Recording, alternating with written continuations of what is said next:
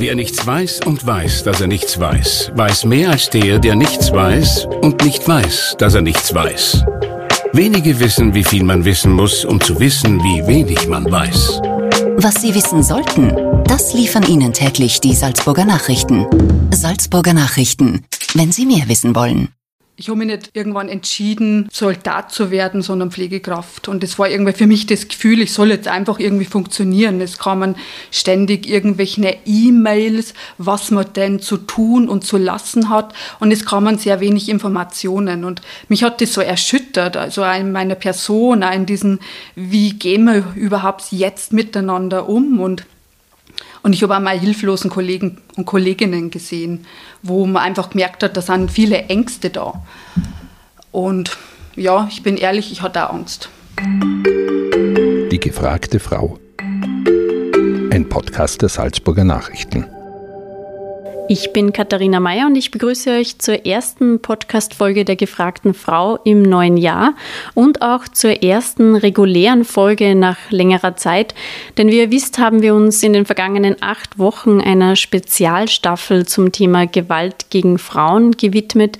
An dieser Stelle ein herzliches Dankeschön an euch für das große Interesse an dieser Staffel und vielen Dank für die zahlreichen positiven Rückmeldungen, die wir erhalten haben. Wir freuen uns, wenn ihr die Staffel weiterempfehlt und wenn ihr die acht Folgen noch nicht gehört habt, findet ihr diese unter www.sn.at slash podcast.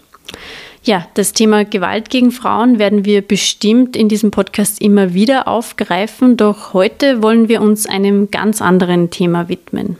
Ich freue mich sehr, heute Ingrid Hilmer bei mir begrüßen zu dürfen. Sie war 20 Jahre lang als Pflegekraft in den verschiedensten Bereichen tätig, bevor sie im vergangenen Jahr dann den Sprung in die Selbstständigkeit gewagt hat und ihren bisherigen Beruf sozusagen an den Nagel gehängt hat. Heute erzählt sie uns ihre Geschichte. Herzlich willkommen, Ingrid.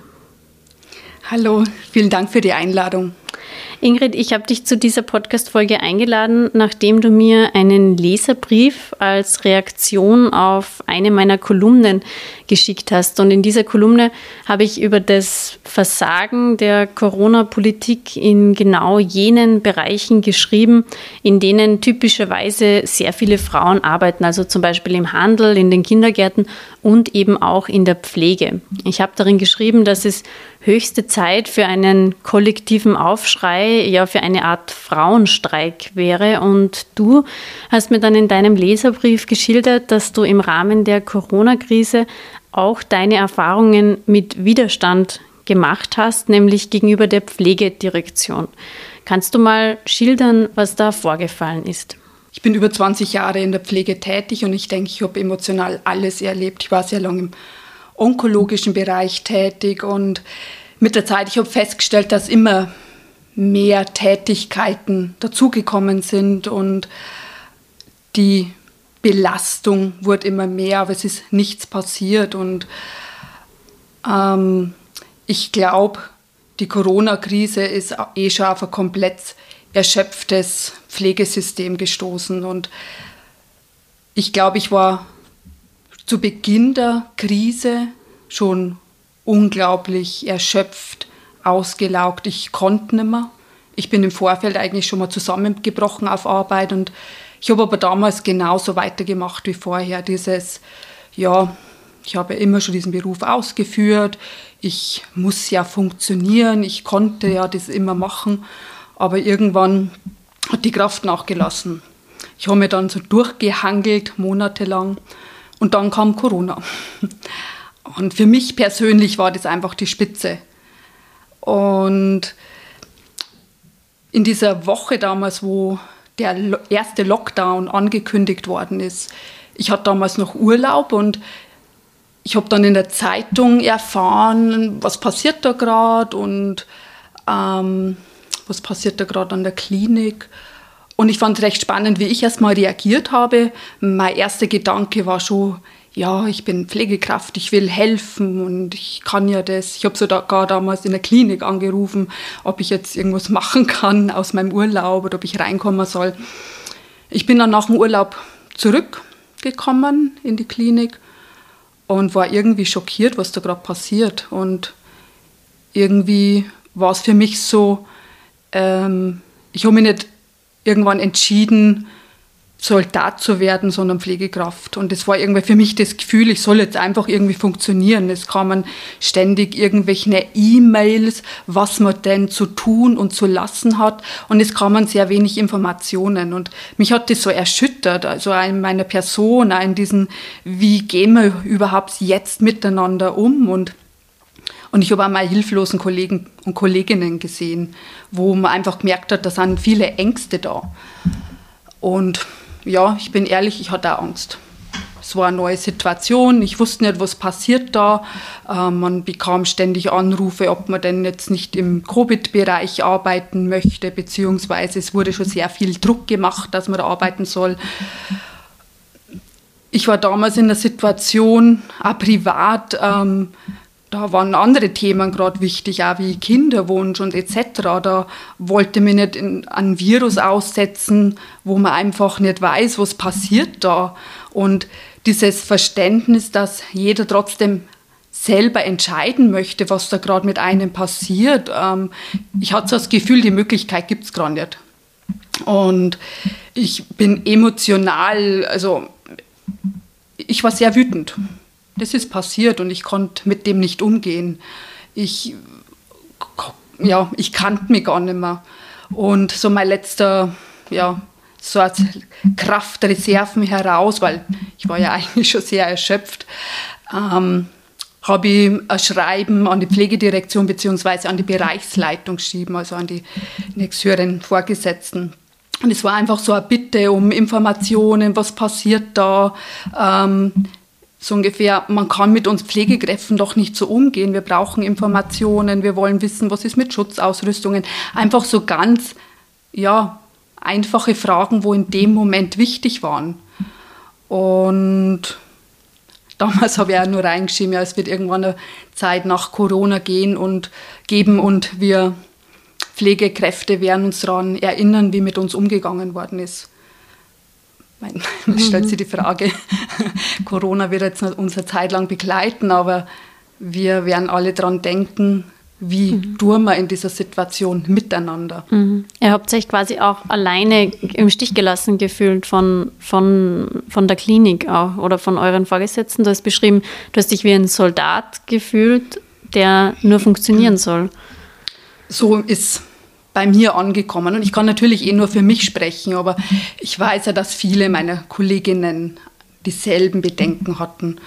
Und natürlich jetzt im Nachhinein betrachtet, klar, jeder ähm, stand vor großen Herausforderungen, auch die Organisation. Aber ich denke, selbst in Krisen kann man respektvoll, wertschätzend miteinander umgehen. Und das hat mir gefehlt. Und das hat mir im Vorfeld schon gefehlt. Ich denke, wenn im Vorfeld schon viel richtig gewesen wäre oder sich richtig angefühlt hätte, so von diesen, wie tun wir da miteinander in so einer Klinik, dann wäre es bei mir nicht zu so einer persönlichen Krise gekommen, wo ich mir dachte, oh, das geht so für mich nicht mehr. Also das war für mich einfach nicht mehr stimmig. Und ich hatte so das Gefühl, ich muss jetzt was tun, ich muss handeln. Und dann ist halt dieses Schreiben entstanden. Es ist natürlich sehr emotional passiert, ähm, aber nicht beleidigend. Mhm. Nichtsdestotrotz, ist, ich wurde dann vorgeladen für ein Gespräch. Da stand, saßen dann die nächsten Vorgesetzten, also drei Vorgesetzte und äh, zu meiner Unterstützung vom Betriebsrat jemand, dann war so ein großes Gespräch. Es war natürlich relativ sachlich, so ungefähr Frau Hilmer und was wollen Sie uns damit sagen? Und ich wollte einfach damit sagen, ich möchte für die Pflege sprechen, ich möchte Informationen, ich möchte, dass, man, dass Ängste genommen werden. Und es war ein längeres Gespräch. Es ist immer schwierig, so im Nachhinein wirklich alles nochmal so gut zusammenzufassen. Aber mir war, für mich war ein Satz so unglaublich prägend, wie es mir jetzt gesagt haben, ja, Frau Hilmer, es ist sehr nett, dass Sie für die Pflege sprechen, aber Sie sitzen alleine hier. Mhm. Und niemand steht hinter Ihnen.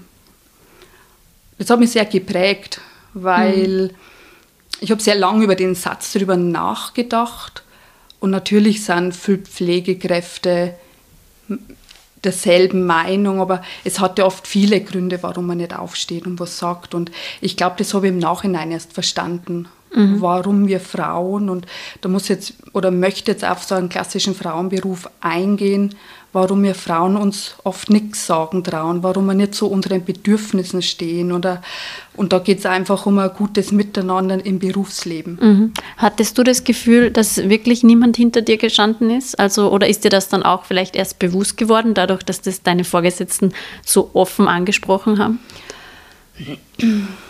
Meine Kollegen haben mich schon im Vorfeld mit Worten gestärkt und haben schon gesagt, Ingrid, ich, wir finden super, dass du das machst und du bist so mutig.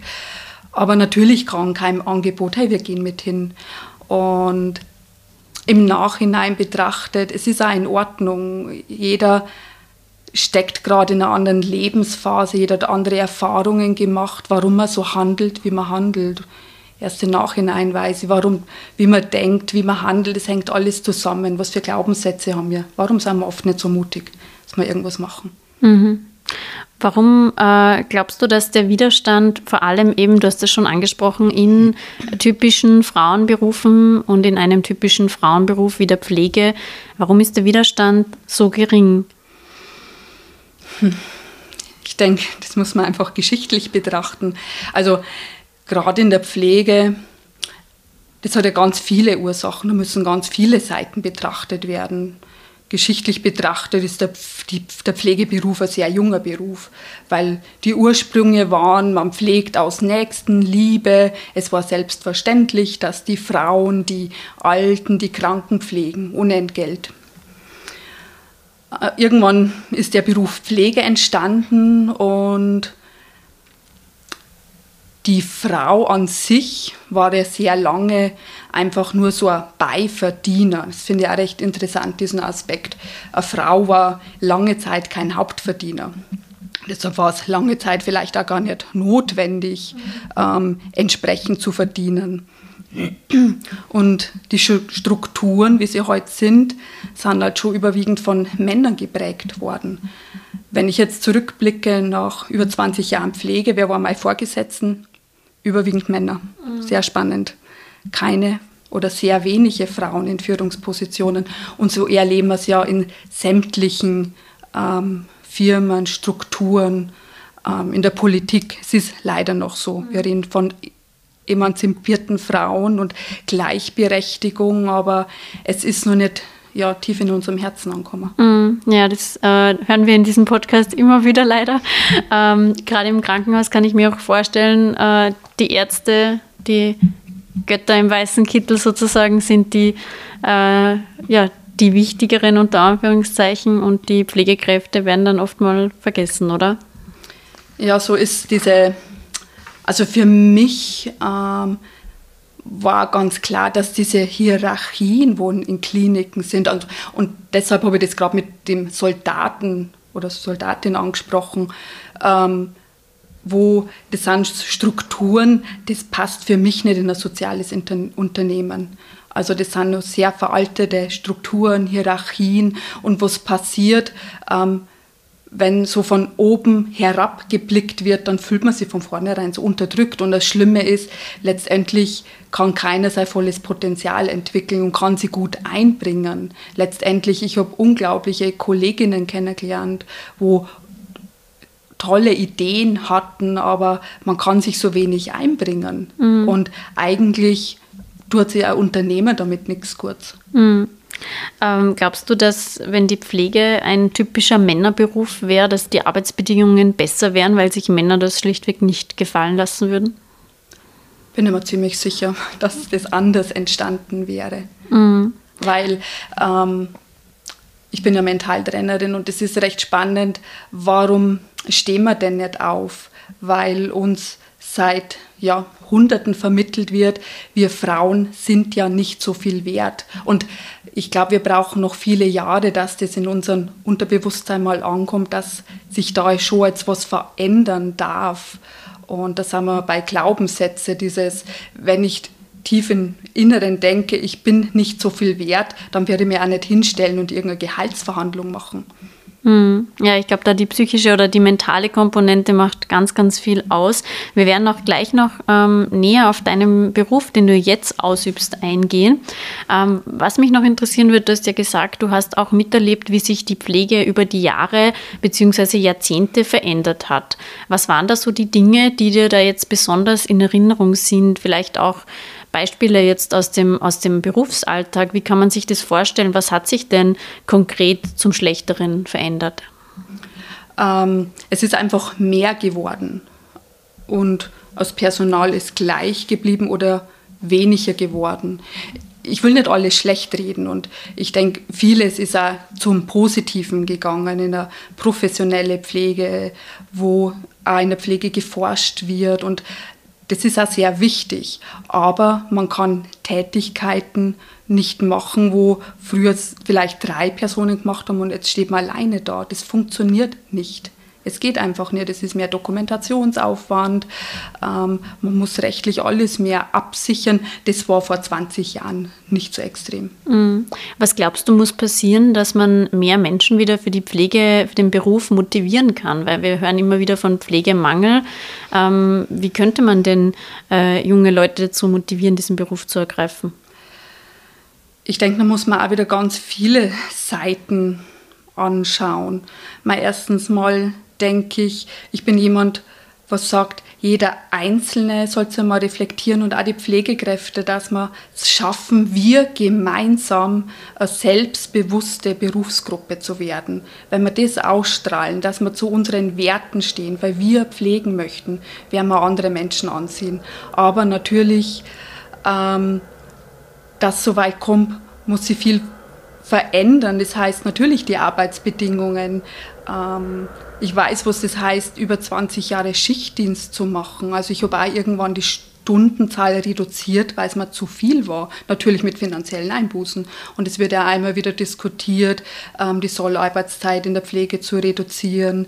Lohn ist natürlich immer ein Thema, aber vor allem viel Personal. Aber das müssen wir erstmal heranziehen. Und ich glaube, viele junge, motivierte Menschen wollen den Beruf erlernen, weil der Beruf ist wundervoll. Man trägt einfach was Gutes zur Gesellschaft bei. Und es hat nichts mit Idealismus zu tun. Das ist einfach ein guter Beruf, wo auch Freude macht. Man lernt viel, ist abwechslungsreich. Aber das Problem ist aktuell, es kommen junge, motivierte Menschen in diese hierarchischen Strukturen, die können sich kaum einbringen, die schwimmen irgendwann mit in dem System. Dann sind da Pflegekräfte, die schon lang frustriert sind oder noch schlimmer resigniert. Und das schreckt ab. Viele Junge verlassen wieder fluchtartig den Beruf, was traurig ist, obwohl es ein toller Beruf wäre. Mhm. Du hast dann auch für dich beschlossen, einen Schlussstrich zu ziehen. Du hast dann den Schritt ins Ungewisse gewagt, nämlich in die Selbstständigkeit. Wie war das für dich damals, dieser Cut? Ähm, für mich war damals nach diesem Gespräch klar, wo ich mir dachte, nein, mit mir nicht mehr. Ich will mein Ding machen und ich will ähm, meine Werte leben und ich will auch eben respektvoll mit Menschen umgehen können und mein Wissen, mein Können weitergeben. Und ich unterrichte ja schon seit längerem Yoga und habe das eigentlich immer nur eine Stunde lang gemacht. Und dann war für mich klar, wenn ich unterrichte, das ist so eine Leidenschaft, da ist mein Herz offen, da bin ich authentisch, da kann ich genau das machen, wie ich das möchte. Und nach diesem Gespräch war für mich klar, es muss sich was verändern, ich möchte so nicht mehr weitermachen, ich werde krank werden. So richtig krank. Beziehungsweise ich war ja eh schon einfach unglaublich erschöpft. Und dann habe ich überlegt, was mache ich alles oder was könnte ich alles tun. Ähm, habe dann entschlossen, noch Mentaltrainerin zu werden, weil mir das unglaublich angezogen hat, das Thema, wo man dachte, das passt da so gut zum Yoga. Ähm, habe diese Ausbildung gemacht und habe dann ja endlich gekündigt und es war ja eigentlich die beste Entscheidung seit langem, mhm. weil ich dann einfach gemerkt, okay, ich mache jetzt meins und dieser Schritt aus der Klinik heraus war für mich einfach nur erleichternd. Von diesen Strukturen, die du gerade beschrieben hast, hast du dich damit auch ein Stück weit befreit? Ja, es fühlt sich oder ja, fühlt sich nach wie vor einfach frei an. Mhm. Du, hast, du, hast, mir geschrieben ähm, damals in dem Lesebrief, dass ähm, man für neue Dinge auch alte hinter sich lassen darf. Ist dir das schwer gefallen, dass du deinen gelernten und ja auch, wie du beschrieben hast, in vielen Facetten geliebten Beruf hinter dir lässt? Ich habe einen sehr langen Prozess gehabt, also bis ich mich letztendlich dafür entschieden habe. Ich habe so immer weniger Stunden gearbeitet. Letztendlich irgendwann war ich nur noch auf zehn Stunden, wo ich gemerkt habe, aber ich kann noch so wenig in diese Klinik reingehen. Ähm, es wird mir immer, es wird mir immer Energie kosten, weil es einfach für mich nicht mehr stimmig ist, dort so zu arbeiten. Und natürlich lässt man einiges hinter sich. Meine Kolleginnen, wo, wo ich sehr wert geschätzt habe oder nach wie vor wertschätze ich, aber zu viel nur Kontakt. Also das im, im Team arbeiten. Ähm, und ich bin noch nicht komplett aus der Pflege. Also ich mache nur so einen, eine beraterische Funktion, wo ich auch sehr frei handeln kann, was für meine aktuelle Situation perfekt ist. Mhm. Also ein bisschen, wo ich einfach nebenbei mein Unternehmen aufbauen kann. Du bietest nun unter dem Namen Yomeka Yoga und Mentaltraining an. Du hast es schon kurz angesprochen. Könntest du vielleicht mal kurz ein bisschen erklären, was so dein Angebot ist, beziehungsweise für wen deine Dienste sozusagen passend und gut wären? Mhm.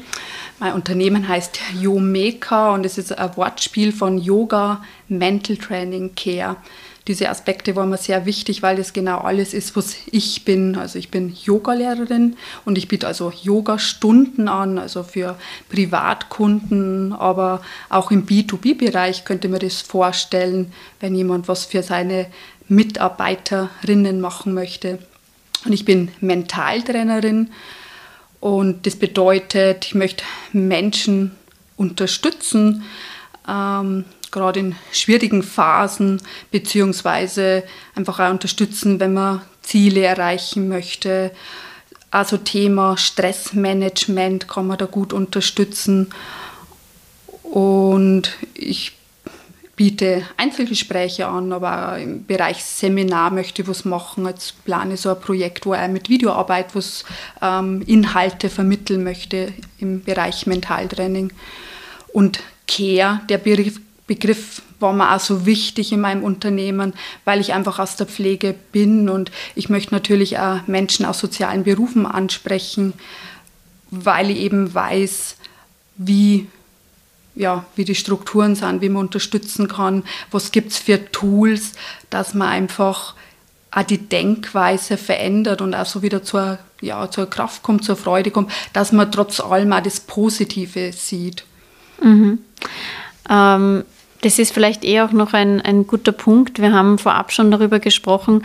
Du willst ja äh, die Pflege oder den Beruf keineswegs verteufeln, äh, sondern du würdest ja trotzdem auch jungen Menschen raten, diesen Beruf zu ergreifen.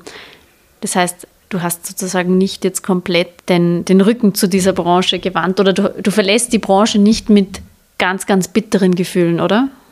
Na, nein, definitiv nicht, weil ich finde nach wie vor, es ist ein wundervoller Beruf.